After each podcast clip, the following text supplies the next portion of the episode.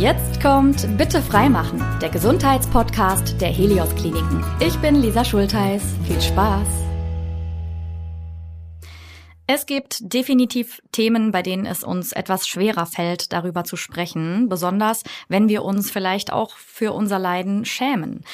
Wir sind für euch da. Wir wollen euch unterstützen, damit ihr eben kein Unwohlsein habt und all eure Fragen loswerden könnt. Deshalb schön, wenn ihr auch heute Teil unserer Folge seid und zuhört. Wir sprechen über Inkontinenz bei jungen Menschen und mein heutiger Gast arbeitet im Helios Klinikum Bonn-Rhein-Sieg. Dort sind sie geschäftsführender Oberarzt in der Urologie. Herzlich willkommen, Dr. Lukas Hirner. Hallo, Frau Schulteis. Vielen Dank für die Einladung. Darüber habe ich mich sehr gefreut. Und ähm, bin ein Stück weit auch dankbar, dass wir über das Thema sprechen können, weil ich glaube, wenn man sich die Zahlen anschaut, das betrifft viele Menschen. Viele Menschen sprechen nicht drüber, aber ich denke, das können wir jetzt gleich im Gespräch etwas konkretisieren. Absolut. Ähm, deswegen kann ich das nur zurückgeben. Ich freue mich auch sehr, dass wir darüber sprechen. Ähm, Sie haben es schon gesagt, ich glaube, es ist total wichtig, Menschen zu ermutigen, zum Arzt zu gehen, zu ermutigen, dass es eben kein Tabuthema ist, sich Unterstützung zu holen, ähm, vielleicht auch für Themen, die eben nicht so alltagstauglich scheinen. Warum haben Sie sich denn dazu entschieden, Urologe zu werden? Die Urologie, das dürfen die ärztlichen Kollegen jetzt nicht hören, ist aber mit Abstand das schönste Fach, ähm, weil eigentlich nur die Urologie so eine ganz breite Palette bietet. Viele Menschen denken, die Urologie, das ist der Männerarzt.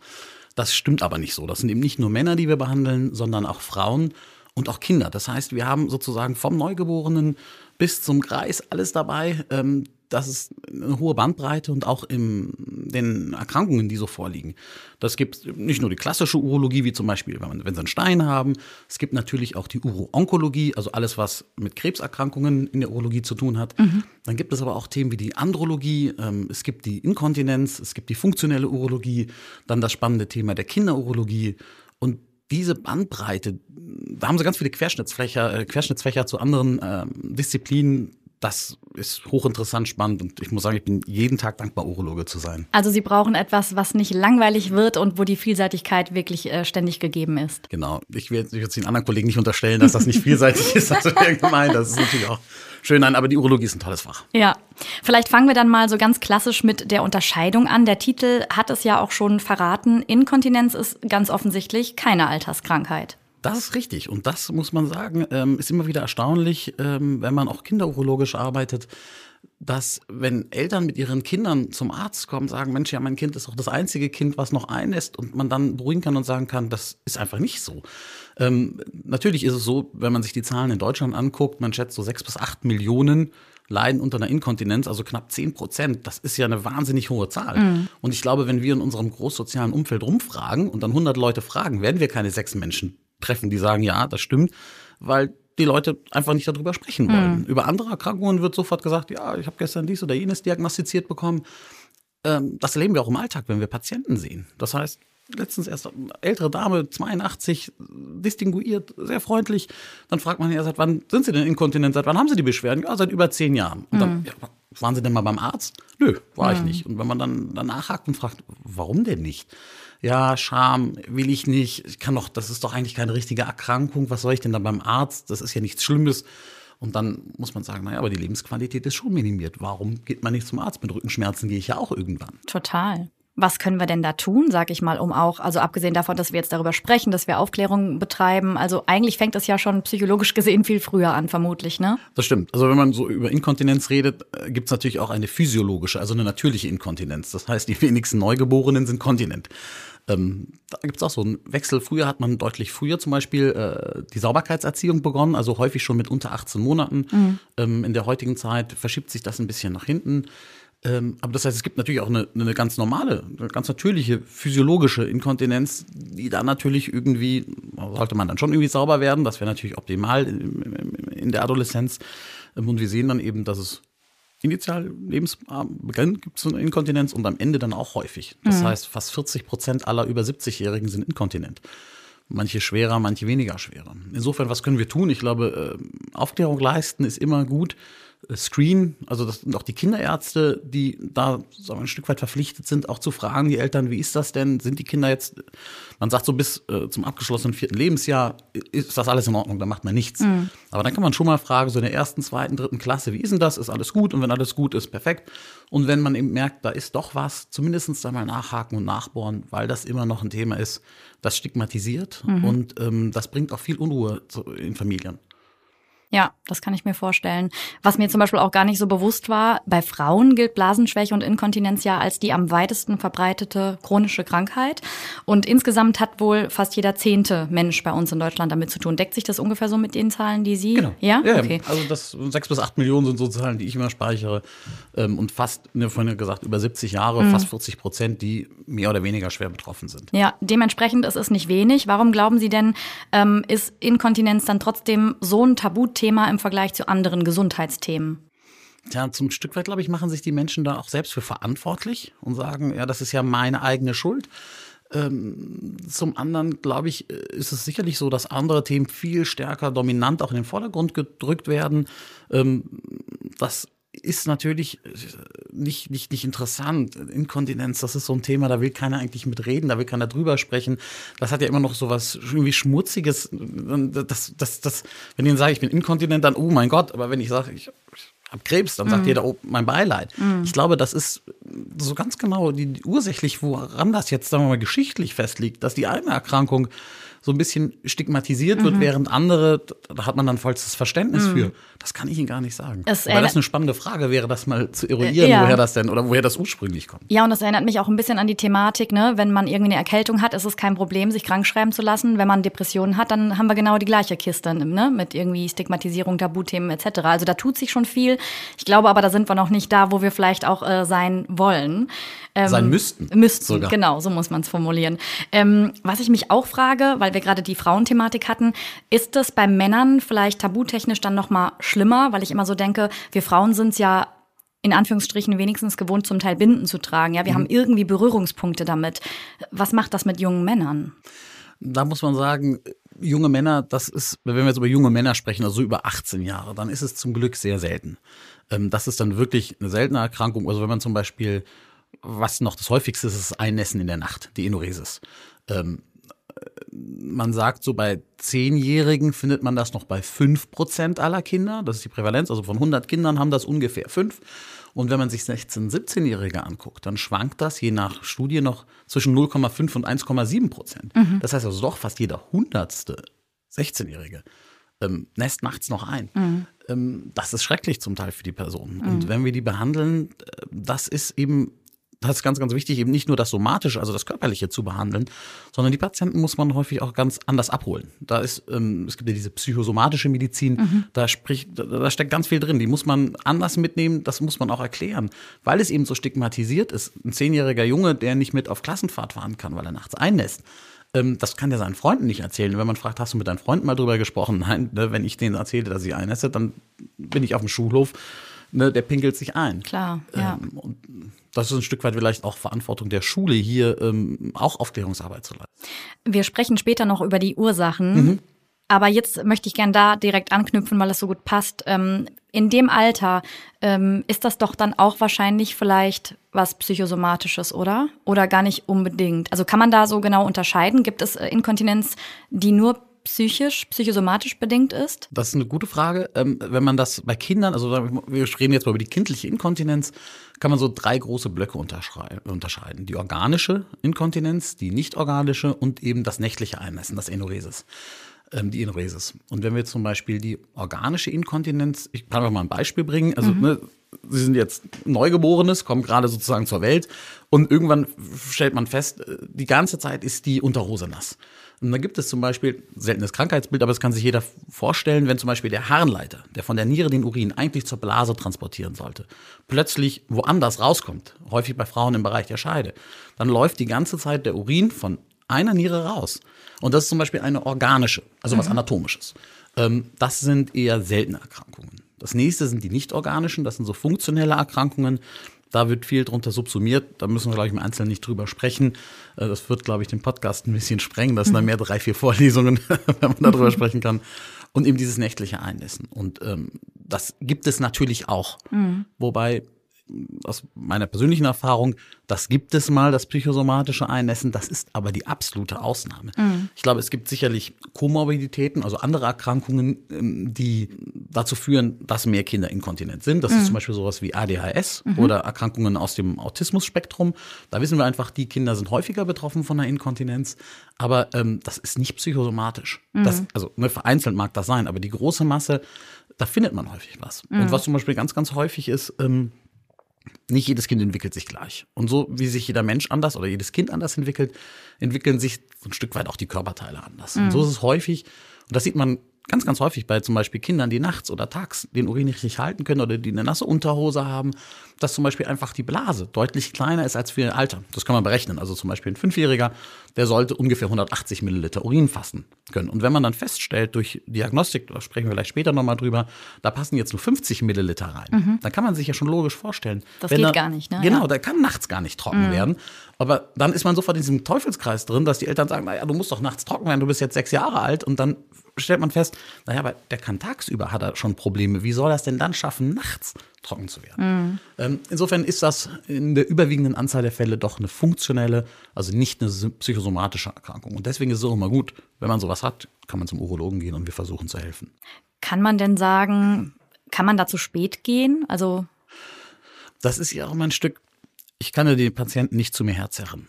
Ähm, zu spät gibt es nicht. Man mhm. kann immer helfen. Mhm. Ähm, das ist natürlich schon so, das merkt man auch, je älter, je länger das chronifiziert ist, das kann man sich ja auch vorstellen, das sieht man auch im Alter häufig, wenn sie inkontinent sind, die Nebenerkrankung der Depression ist sehr, sehr häufig. Also wir wissen, viele ältere Damen, die inkontinent sind, sind auch schwer depressiv. Mhm. das macht was mit einem, wenn man eben nicht auf die Klassenfahrt fahren kann. Das macht was mit einem, wenn man irgendwie in der Schule die ganze Zeit mit einer nassen Hose rumläuft. Insofern zu spät nicht. Immer nur, ich glaube, der, wir müssen das Bewusstsein schärfen, dass wenn sowas vorkommt, man einfach sich ärztliche Hilfe sucht und ähm, dann das Problem angeht. Insofern, mhm. es gibt kein zu spät, auch mit 23, 24, 27, auch mit 30 kann man noch zum Urologen gehen. Und ähm, da momentan behandeln wir zum Beispiel auch eine, die, die Anfang 30, die seit Jahren alle 20 Minuten Wasser lassen geht. Mhm. Also das muss man sich mal vorstellen. Tagsüber, alle 20 bis 30 Minuten muss sie auf Toilette gehen zum Wasser lassen. Und nachts auch sieben bis acht. Das greift dann schon sehr in den äh, Alltag ein. Ne? Genau. Und ja. dann freut man sich auch, wenn man dann gespiegelt bekommt, Mensch, danke, das ist äh, normal. Ich muss nachts nicht mehr. Tagsüber ist auch vier bis fünf Mal, so wie das, wie das halt physiologisch, also normal ist. Ähm, und das, muss ich sagen, macht dann auch große Freude, Menschen wieder möglichst viel Lebensqualität zu ermöglichen. Mhm.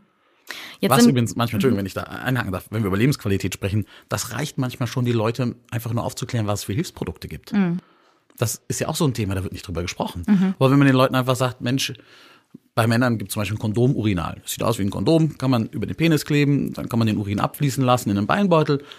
Sieht keiner. Sieht keiner. Ja. Und, und, schon ist die Vorlage trocken, man, die Hose wird nicht mehr nass und es gibt natürlich auch eine andere Therapiemöglichkeiten, aber nur als Beispiel, mhm. alleine durch Aufklärung und durch, durch, die, durch das Vorstellen von Hilfsmitteln ähm, kann man vielen Menschen schon helfen. Mhm. Ohne, sagen wir mal, ursächlich das Problem zu behandeln. Ja. Ja, das ist auch unser Ziel heute. Wir wollen auf jeden Fall aufzeigen, äh, was es alles gibt. Mhm. Ähm, unser Fokus sind eben die jungen Menschen. Ich kenne da Inkontinenz eigentlich ja so hauptsächlich während oder nach den Schwangerschaften bei Frauen. Wo kommt das denn sonst noch so vor und was sind dann eben die Ursachen? Genau, also äh, Ursachen bei, bei Kindern hatte ich ja kurz skizziert. Manchmal gibt es anatomische Sachen, manchmal eben Entwicklungsstörungen oder funktionelle Probleme. Bei Kindern ist es häufig zum Beispiel auch Haltemanöver. Das merkt man ja auch manchmal Kinder, die dann so rumzappeln. Dann sagt man, jetzt geh doch mal auf Toilette und dann, nee, ich muss gar nicht, ich muss noch die Lego-Burg zu Ende bauen. Jetzt geh, nein, nein. Und dann zack, ist es passiert. Mhm. Ähm, diese klassischen Haltemanöver zum Beispiel. Ähm, seltene Form ist zum Beispiel so eine Giggle-Inkontinenz bei Kindern, die lachen und durch einen Reflex verlieren die dann Urin. Ah, Extrem selten, aber okay. kann man vielleicht Das kenne ich so in Verbindung, glaube ich, mit Husten oder Niesen, habe ich das mal gehört auch. Das ne? ist zum Beispiel dann die klassische Belastungsinkontinenz. Also sie haben jetzt vier Kinder, mhm. sind ich sag mal 60 Jahre alt, Frauen haben einen schwächeren Beckenboden, dann vielleicht noch ein Geburtstrauma nach den Geburten auf natürlichem Wege. Das heißt, wir haben irgendwie bei Frau leider sowieso einen schwächeren Beckenboden, dann haben wir Geburtstraumata, dann die Wechseljahre mit einer Minderöstrogenisierung, also die Hormone im Intimbereich lassen danach. Und dann muss man sagen, ist das schon sehr, sehr häufig. Mhm. Das ist die klassische Belastungsinkontinenz, also Husten, Niesen und dann geht ein Tropfen Urin weg oder man hebt einen schweren Bierkasten hoch oder dann das Enkelkind auf den Arm. Ähm, das ist doch durchaus häufig und bei Männern gibt es, ist häufig die Prostata mit ein Problem. Das muss man sagen. Also bei Männern, die inkontinent sind, ist es häufig die Prostata, entweder ist die zu groß oder wenn zum Beispiel die Prostata operiert worden ist, es gibt ja auch Prostatakrebs, mhm. dann macht man die ganze Prostata weg. Man versucht das zu vermeiden, aber nichtsdestotrotz kann das manchmal dazu kommen, dass die Patienten nach so einer Operation inkontinent sind. Also den Urin nicht mehr richtig halten können. Bei all dem, was ich gerade skizziert habe, jedem Patienten könnten wir helfen. Das ist ja auf jeden Fall schon mal sehr mutmachend, würde ich sagen. ähm, wenn ich jetzt mit bestimmten Symptomen zu tun habe, bei mir ist das ganz oft so, dann äh, merke ich selbst oft nicht, dass ich dazu neige, ja, mich, mich, also ich beschwere mich ganz oft und denke so, okay, äh, das nervt mich jetzt, äh, ne, das ist das und das Krankheitsbild und ich vergesse auch ganz oft, was mein Körper so alles für mich mhm. leistet, ähm, damit es mir gut geht. Und ich habe gelesen, dass Gehirn, Muskeln, Nerven und Becken und wahrscheinlich sogar noch viel mehr gut zusammenarbeiten müssen, damit harntechnisch so alles funktioniert bei uns. Wie können wir uns denn bestmöglich ähm, ja verhalten oder vielleicht auch vorbeugen, um nicht inkontinent zu werden? Werden? Also das die ganz klassischen, das sagt man fast bei jeder Erkrankung, aber Gewichtsreduktion. Also wenn man übergewichtig ist, ist es immer gut, Gewicht zu verlieren. Ähm, Beckenbodentraining. Als Frau nach Geburten einfach regelmäßig zur Physiotherapie gehen. Was man auch machen kann, zum Beispiel harntreibende Substanzen. Es gibt viele, die erzählen, nach, wenn ich Kaffee trinke, dann ist es ganz schlimm. Also auf sowas verzichten. Und insgesamt ähm, Vorbeugung, äh, die, der große Bereich der Verhaltenstherapie, möchte ich sagen. Also wenn Sie nachts ganz einfaches Beispiel. Wenn Sie nachts als Kind einen halben Liter Wasser trinken, bevor Sie schlafen gehen, dass es dann nachts schwierig ist zu halten, ist klar. Mhm. Dasselbe bei Erwachsenen. Wenn ich abends vorm Schlafen gehe, fünf Liter Bier trinke, dass ich nachts einmal raus muss zum Wasser lassen, ist klar. Aber manche Menschen, da muss man mal drüber sprechen. Mhm. Da war eine Patientin, die kam, die hat gesagt, ich gehe alle 20, 30 Minuten auf Toilette. Habe ich gesagt, das ist zu viel. Dann machen Sie mal ein Miktionstagebuch. Das ist übrigens etwas, was vielleicht auch die Zuhörer heute mitnehmen können. Miktionstagebuch ist einfach, Sie schreiben mal auf, was trinke ich wann und wie viel mhm. und wann gehe ich auf Toilette, wie viel scheide ich aus, das kann man dann auffangen und ist meine Vorlage nass oder trocken? Das kann man zum Beispiel wiegen, dann weiß man, kann man das direkt quantifizieren, also wie inkontinent ist man. Da habe ich gesagt, okay, machen Sie mal ein Miktionstagebuch und kommen Sie wieder über zwei, drei Tage, weil ich gedacht habe, so alle 20 Minuten, das muss ich bestätigt haben. Und dann war das auch so. Die ist wirklich alle 20 Minuten auf Toilette gegangen. Mhm. Dann habe ich geguckt, aber Mensch, bei jedem mal 300 Milliliter. Das ist ja richtig viel. Da habe ich hochgerechnet, Mensch, 10 Liter Urin am Tag. Da habe ich geguckt, was trinken Sie denn? Dann hatte ich 15 Liter Wasser am Tag getrunken. 15? Dann habe ich gesagt, okay. Ich bin froh, wenn ich auf zwei oder drei komme. Sollten Sie auch. Zwei bis drei ist perfekt. Zwei bis drei ist perfekt. Dann, da gibt es auch wieder andere Erkrankungen. Dann habe ich sie zum Internisten geschickt. Der musste das auch einmal screenen. Der hat gesagt, nee, die, die ist gesund. Und dann habe ich der Patientin gesagt, naja, wenn ich 15 Liter Wasser trinke, gehe ich auch jede halbe Stunde auf Toilette. Trinken mhm. Sie doch mal zwei. Das kann ich nicht. Dann, ja, warum können Sie das denn nicht? Ja, ich muss 15 Liter trinken. Gewohnheit dann, wahrscheinlich. Ja, dann muss ich auch sagen, gut, da kann ich dann zum Beispiel nicht helfen. Ja. Weil mhm. ähm, dann habe ich gesagt, gut, versuchen Sie es mal. Und das ging nicht. Und dann habe ich gesagt, also, da kann ich Ihnen kein Medikament geben, weil wenn Sie 15 Liter trinken, dann gehen Sie natürlich 30 Mal auf Toilette. Mhm. Immerhin hat sie sie aufgesucht, oder? Das stimmt und das fand ich auch toll. das müssen wir loben an der Stelle. Ja, genau. Aber auf der anderen Seite wollte sie auch dem sagen ärztlichen Rat nicht folgen. Sie wollte immer ein Medikament haben, aber ich wüsste nicht, welches Medikament ich ihr da geben soll. Da gibt es kein Medikament. Ja. Kommen wir mal so ein bisschen zum Thema Genetik. Inwiefern spielt das eine, eine Rolle? Ähm, das ist spannend. Ähm, das ist wie immer, Inkontinenz ist nicht sexy. Ich glaube, das habe ich schon gesagt. Ähm, und es wird ja in der Medizin unglaublich viel geforscht. Und das, was spannend ist und wo extrem viel geforscht ist, ist zum Beispiel die Uro-Onkologie, also alles, was mit Krebs zu tun hat. Und es gibt wenig aktuelle Forschung über Inkontinenz. Das heißt, da muss man häufig auch in die Vergangenheit gucken. Und wenn man so über genetische Faktoren spricht, dann findet man zum Beispiel eine Populationsstudie aus dem Jahr von 2011 von einem schwedischen Team, ähm, die dann aber zum Beispiel zeigen konnten, dass bei, bei ein- und zweieigen Zwillingen, die sind dann gescreent worden und da hat man zum Beispiel gesehen, ja, es kann einen genetischen Einfluss geben, zum Beispiel auf, wie oft man nachts Wasser lässt. Ähm, wohl sehr stark ausgeprägt auf die Belastungsinkontinenz, also mhm. nach Geburten vielleicht das Husten, Lachen, ich verliere einen Tropfen Urin. Das scheint vielleicht auch genetisch eine Rolle zu spielen und auch die eigentliche Frequenz des Wasserlassens und ähm, haben dann aber auch rausarbeiten können, dass wahrscheinlich die klassische Überaktivität, also die, die, die Overactive Bladder, das wäre dann die, die, die Erkrankung. Also sie müssen einfach 20, 30 Minuten und wenn, dann müssen sie aber sofort flitzen gehen, mhm. ähm, dass das häufig eher ähm, anerzogen, familiär beigebracht, also verhaltensimplementiert ist. Okay. Insofern ja, aber auch hier ist das halt nicht so wie, ich sag mal, bei, bei onkologischen Themen kann man ihnen heutzutage sagen, ja, das ist der Genabschnitt, das ist das und das und das Genabschnitt. Und wenn wir das so therapieren, das gibt's in der Inkontinenz nicht. Mhm. Dann schauen wir doch vielleicht mal zusammen so ein bisschen genauer auch auf äh, Diagnose und Therapie. Welche Behandlungsmöglichkeiten gibt es denn so? Genau, ich glaube, eingangs hatte ich schon skizziert, am Anfang Aufklärung. Mhm. Und das ist ähm, letztendlich das Berufsbild des Urotherapeuten. Das ist letztendlich eine, eine Weiterbildung, die zwischen der äh, Physiotherapie, der Pflege und den Ärzten angesiedelt ist, die genau in diesem Querschnittsbereich versuchen, den Menschen aufzuklären. Also das beinhaltet auch eben, welche Hilfsprodukte gibt es? Was können sie verwenden, damit das eben doch erträglich ist, dass sie eben doch am sozialen Leben wieder teilnehmen können? Eben auch Verhaltenstherapie. Also trinken sie ihre anderthalb bis zwei Liter pro Tag. Häufig, viele Patienten trinken deutlich weniger, weil sie denken, wenn ich nur 500 Milliliter trinke, muss ich weniger auf Toilette, ich bin weniger inkontinent. Das ist ein Trugschluss. Ähm, Urin ist konzentrierter, das macht das häufig nur noch schlimmer. Mhm. Das heißt, ganz klassisch, also was, welche Hilfsmittel habe ich, wie ernähre ich mich richtig, ähm, dann eben auch, äh, wie, wie trinke ich richtig und was trinke ich richtig, dann eben weitergehend Physiotherapie, was für Übungen kann ich machen, ähm, äh, nach welchem Muster kann ich, oder wie kann ich mir vielleicht selber helfen, indem man einfach sagt, okay, wenn du einkaufen gehst, dann geh einfach proaktiv vor dem Einkaufen nochmal auf Toilette und dann schaffst du es vielleicht doch die anderthalb Stunden zu halten. Also alles so ein bisschen besser timen vielleicht auch, genau, ne? Dann, genau, mhm. genau. Und das ist, sagen wir mal, der erste Schritt der Behandlung. Und genau, also wir versuchen immer konservativ zu behandeln. Also mhm. bevor wir medikamentös oder operativ, dann ist das immer der erste große Schritt, weil man viele Patienten damit eben schon ausreichend therapieren kann. Und was gibt es dann noch für Hilfsmittel? Weil Sie hatten jetzt explizit gerade eins genannt. Da würde mich mal interessieren, was haben wir denn da so für eine Auswahl? Äh, genau, es gibt so das Kondomurinal, hatte ich schon gesagt. Es gibt natürlich äh, Vorlagen, Einlagen, äh, Windelhosen, alles das, was man in dem Sektor kennt.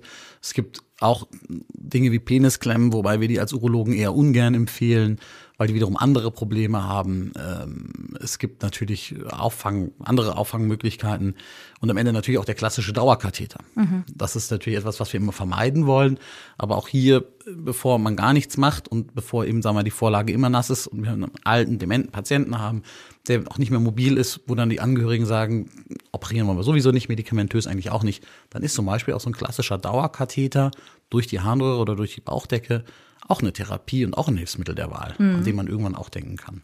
Wenn Sie jetzt doch dann irgendwann chirurgisch vielleicht aktiv mhm. werden müssen, was sind so die OP-Methoden? Bevor ich über die Operation spreche, muss ich erstmal medikamentös sprechen, ah, weil das ist, das gibt ja dieses Stufenthema, ja. das ist ganz wichtig. Nicht, dass die Leute sagen, Hilfsmittel, okay, konservative Methoden und dann OP. Ne? Genau. Also es gibt auch viele Medikamente, die man vorher ausprobiert. Und wenn man operiert, als Beispiel zum Beispiel, wenn die Blase überaktiv ist, ähm, das heißt, ne, alle 20 Minuten auf Toilette und die Blase kontrahiert sich und man verliert Urin, ohne dass man das willkürlich steuern kann.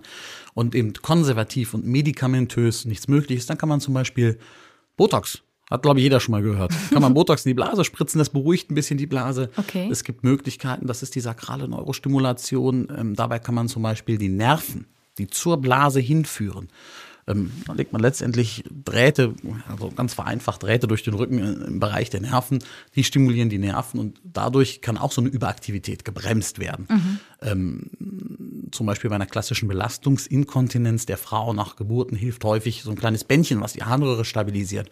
Es gibt natürlich, und jetzt wird es auch wieder spannend in der Urologie, der Inkontinenztherapie, das ist so ein Querschnittsfach bei Frauen eben mit der Gynäkologie. Mhm. Also das ist dann das Feld der Urogynäkologie dass äh, auch hier wieder, manchmal gibt es Beckenbodenschwächen, die, die, die operiert werden können. Aber auch hier, ne, ich glaube, über diese einzelnen Methoden dann einzugehen, auch das füllt wieder Vorlesungen. Und das ist dann ja auch hoch individuell. Da kann man natürlich nicht jede Patientin über den Kamm scheren und sagen, okay, also ich mache jetzt bei jeder eine Operation. Und natürlich in der letzten, in der letzten Variante, aber das versucht man zu vermeiden. Aber natürlich kann man auch immer die Blase rausnehmen und eine andere Form der Harnableitung machen. Mhm. Aber das sage ich jetzt nur mal, dass man das gehört hat. Das machen wir aber in der Regel nicht, weil man vorher den Leuten deutlich besser helfen kann. Okay. Aber man sieht eben, da gibt es eine ganz, ganz große Palette, Palette an, mhm. an Therapieoptionen. Und so ganz klassische Tabletten? Klar, medikamentös. Das ist das, was man eben nach der konservativen Therapie macht. Aber was kann das dann so sein? Also ich kann mir das gerade okay. nicht vorstellen, was das macht. Ne? Also ich schlucke was ein und dann unterdrückt das dann meinen Harndrang oder genau. was passiert dann? Ist perfekt zusammengefasst. Ach. Das sind die klassischen Anticholinergika. Das sind Medikamente, die haben es genau gesagt, das mhm. ist eine Tablette, die man nimmt und die zum Beispiel dämpft die Blasenmuskulatur. Ähm, dann gibt es zum Beispiel bei der klassischen Belastungsinkontinenz, also Husten, ich finde, den Tropfen Urin gibt es auch ein Antidepressivum, wo man gesehen hat, das unterstützt ein bisschen mhm. ähm, äh, oder macht es besser, die, die, die Inkontinenz. Ähm, gibt so andere Medikamente, auch hier wieder, es gibt auch da, womit wir ihnen helfen können. Um nochmal auf die Kinder zurückzukommen, gibt es zum Beispiel auch ein Medikament, Desmopressin. Das nimmt man nachts ein und ähm, letztendlich äh, ist ein Hormon und die Urinproduktion nachts wird damit runtergedrosselt. Mhm. Das kann man sich auch vorstellen. Wenn ich sonst, ich sag mal, 200 Milliliter in der Nacht, Nacht produziere ähm, und meine Blase fast irgendwie 150, 100 Milliliter, dann bin ich inkontinent nachts. Wenn ich es aber schaffe, dass ich nachts nicht 200 Milliliter produziere, oder so Urin, sondern deutlich weniger durch dieses Medikament, ähm, dann ist man nachts häufig trocken. Jetzt haben wir schon einige Themen so angesprochen, weil sich natürlich dann auch vielleicht manche Sorgen machen, ist das überhaupt teilbar, ist das linderbar? Ich höre daraus, ja. Genau, also bei Kindern schon. Also ich sag mal, Kinder wird man immer, das darf man der Medizin nicht sagen. Aber Kinder sprechen sehr, sehr gut auf die unterschiedlichen Formen der Therapie an. Ähm, es gibt natürlich hier auch schwerste Fehlbildungen, dann ist das ist wieder was anderes. Aber wenn es die, die funktionellen, die funktionelle Harninkontinenz ist, da muss man sagen, und auch die, die, die nächtliche Inkontinenz, das, da kann man wirklich den Kindern gut helfen. Das ist aber immer Geduld gefragt. Also das ist nicht ne, diese eine Wundertablette und zack, alles gut. Das ist leider immer mit Zeit verbunden. Mhm. Ähm, und wie gesagt, auch bei, bei, bei Frauen und auch bei Männern, wenn man die Zeit, die Muße und auch den Willen mitbringt, man kann nicht versprechen, jedem, jeden wieder trocken zu machen. Aber auch hier, man muss dafür ein Bewusstsein schärfen, wenn ich vorher am Tag zehn Einlagen brauche, die komplett nass sind und ich nach der Therapie nur noch eine brauche und da sind ein paar Tropfen drin, dann ist das ja schon ein Riesenerfolg. Ja. Das muss man dann den Leuten aber auch mal sagen. Das, das ist auch, das ist ungerecht zu sagen, ich mache jeden trocken, das wäre gelogen. Mhm. Und das heißt, das ist ja schon ein Riesenerfolg. Das muss man den Menschen auch zum Teil klar machen. Hör mal, vorher bist du noch gar nicht mehr rausgegangen und weil, weil die Vorlage immer nass war und jetzt sind es ein paar Tropfen und das ist doch ein toller, toller, toller Therapieerfolg. Ja. Also das ist ja dann, was fast jeder hat. Das ist ja dann eine, wir haben gesagt, 40 Prozent der über 70-Jährigen. Das ist ja so wie jeder andere auch. Mensch, was will man denn mehr? Das ist mhm. doch schon ein super Therapieerfolg. Sie hatten vorhin gesagt, dass eben eine Dame bei Ihnen war, die schon seit zehn Jahren Probleme mhm. damit hatte. Wie ist das dann äh, sowohl für Sie als Arzt als auch dann für die Patientin, wenn Sie merken, cool, da geht's dann nach kurzer Zeit mit der Behandlung besser? Das freut einen. Man sollte wegen der Inkontinenz immer zum Arzt gehen. Dann gibt es auch Dinge, die dahinter stehen, die nicht organisch sind. Sie hätten gesagt, ich, die, nach Geburten kann das sein. Die Patientin, das muss man dazu sagen, da habe ich einen Ultraschall gemacht, der Blase und einen großen Tumor in der Blase gesehen. Mhm. Das war dann zum Beispiel ursächlich für die Inkontinenz. Das ist sicherlich, ich will jetzt niemandem Angst machen, der Inkontinenz hat äh, oder hast Krebs. Aber das kann eben auch mal dahinter stecken und deswegen einmal zum Arzt gehen. Ja. Und die ist jetzt gerade in der Behandlungsebene, also ging es erstmal darum, ne, der Tumor ist jetzt weg und jetzt haben wir medikamentös angefangen und ich glaube, ich sehe die nächste oder übernächste Woche sehe ich Verlaufskontrolle wieder, aber aber mit dem Medikament, was wir begonnen haben, war es schon deutlich besser. Mhm. Aber da gibt es sicherlich noch, noch, noch Möglichkeiten, wie wir der Patienten helfen können. Schön. Ähm, neben ärztlicher Unterstützung können wir uns natürlich auch anderweitig Hilfe suchen. Ähm, Stichwort Selbsthilfegruppen. Ja, ähm, im Internet gibt es viel. Also das muss man sagen, der, der, der, Zugang zum Internet, das ist ja fast überall vorhanden. Und ich frage immer just von auch mal die Älteren, weil ich das auch wissen will, na, benutzen sie das Internet? Und das ist ja schon der überwiegende Anzahl. Und alle die, die sagen, ich nicht, aber mein Enkel kann mir da helfen, da kann man auch extrem viel Information ähm, einholen. Und das muss man sagen, die Deutsche Kontinenzgesellschaft, die ist in Deutschland sehr, sehr gut aufgestellt. Da sind viele hervorragende Menschen, die sich da ganz liebevoll drum kümmern, ähm, die zum Beispiel auf der Webseite auch zeigen, also hör mal, der ist ein Spezialist, da kannst du hingehen. Und die sind in Deutschland oder deutschlandweit verteilt. Und das ist wirklich von der Deutschen Kontinenzgesellschaft hervorragend ähm, organisiert und strukturiert, sodass man überall Hilfe finden kann. Und ansonsten vielleicht auch ja in, in Richtung einfach äh, Therapeut, Therapeutin mal schauen, oder? Klar, mhm. genau. Das ist dann auf der Webseite eben aufgeführt. Wer, wer kann mir jetzt helfen? Und dann ne, steht da die Adresse und meist die Telefonnummer. Dann kann man anrufen. Mhm. Dann passt das vielleicht auch noch so kurz zu den Stichwörtern Depressionen und Ängsten. Sie hatten es schon mal angerissen. Das ist durchaus sind das Begleiterscheinungen, die einfach damit auftreten. Das ist häufig so. Das heißt, ähm, dass die Patienten oder Patientinnen dann häufig eben nicht nur inkontinent sind, sondern auch manchmal auch depressiv, nicht häufig. 6,7 ähm, Prozent, glaube ich, war da so um, um die 7 Prozent äh, ist ja die Koinzidenz. Und dann gab es eine Studie, die, die wirklich hochspannend war, die der Frage nachgegangen ist, was ist denn jetzt ne, die Henne und die, das Ei, was war denn jetzt zuerst da? Mhm. Und die haben gezeigt, das hätte ich auch nicht gedacht. Ähm, ich hoffe, dass die nochmal Folgearbeiten publizieren werden, weil das auch schon ein paar Jahre her ist. Die haben gezeigt, es ist häufig doch erst die Depression, die da ist. Okay. Bei schweren Depressionen und dann zusätzlich noch eine Inkontinenz. Mhm. Ähm, was so ein bisschen der Idee widerspricht, was man so vorher hatte. Mhm. Aber das ist leider nur eine Studie, die ich gefunden habe und ich hoffe, dass da noch mehr kommt. Aber ja, um auf die Frage zurückzukommen, bei großen so Population-Based Studies, also wenn ich 100.000 Leute frage, mhm. dann sieht man das einfach in der Gruppe, die nicht inkontinent sind, sind deutlich weniger schwer depressiv. Und bei denen, die inkontinent sind, da gibt es eben deutlich mehr, die schwer und auch signifikant schwer depressiv sind. Dann würde ich gerne vielleicht trotzdem noch mal so ein bisschen auch äh, mhm. beleuchten, was das genau für mich heißt in meinem Alltag. Wie beeinträchtigt mich das? Welche Felder beeinträchtigt das? Die, das ist natürlich extrem spannend, weil jeder Mensch das anders wahrnimmt. Und es kann sein, dass für Sie ein Tropfen Urin pro Tag die Lebensqualität maximal minimiert und sie sagen, so will ich nicht leben. Mhm. Und dann gibt es Patientinnen und Patienten, die sagen, ich bin komplett inkontinent, aber stört mich nicht. Und dann ist das, das muss ja jeder für sich selbst entscheiden. Auch hier, ne, wenn, wenn, wenn Sie sagen, da kann man natürlich das Angebot kann man immer aussprechen und sagen, wollen wir was machen? Und wenn die sagen, ich bin ja zufrieden, ich habe eine Vorlage, die ist zwar nass, aber das stört mich nicht in meiner Routine, das stört mich nicht in meinem Alltag. Mhm. Insofern, das ist auch ein hochspannendes Thema, weil, weil, weil eben die Inkontinenz, der eine nimmt es ganz anders wahr als der andere. Naja, und trotzdem finde ich, gibt es Bereiche, da hat das dann vielleicht auch mental krasse Auswirkungen. Also ich sage jetzt einfach mal Stichwort Sex. Wenn ich inkontinent bin, dann würde mich das total unter Druck setzen. Das stimmt. Und vor allem, äh, wenn man dann so eine Stufe weitergeht, Behinderung und, und, und Geschlechtsverkehr und Inkontinenz, da muss man Bewusstsein für schaffen, dass das halt passiert. Das ist ja was Natürliches. Mhm. Das ist ein, Urin ist steril. Also das ist nichts Schlimmes, wenn man einen Tropfen Urin irgendwo hinfällt. Aber Sie haben vollkommen recht, das ist schwierig und ich glaube, das, das muss man entstigmatisieren. Mhm. Das ist, wenn das halt passiert, dann passiert das halt.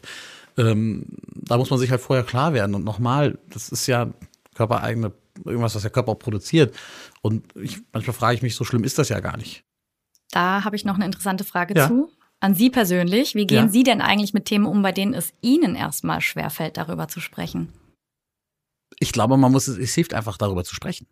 Also das habe ich die Erfahrung gemacht. Und das ist ja immer, das ist immer, der, der erste Schritt ist immer der schwerste. Und wenn einmal dieser erste Schritt gemacht ist, natürlich gibt's auch die Themen. Und das ist dann die Überwindung bis zu dem Punkt, dass wir hier vor dem Podcast, man ist sehr, sehr nervös und will gar nicht anfangen zu sprechen. Und wenn man dann den ersten Schritt gemacht hat, das erste Wort gesprochen, dann ist kommt man rein, so schlimm, dann ne? ist es gar nicht so schlimm, dann kann man auch wiederkommen.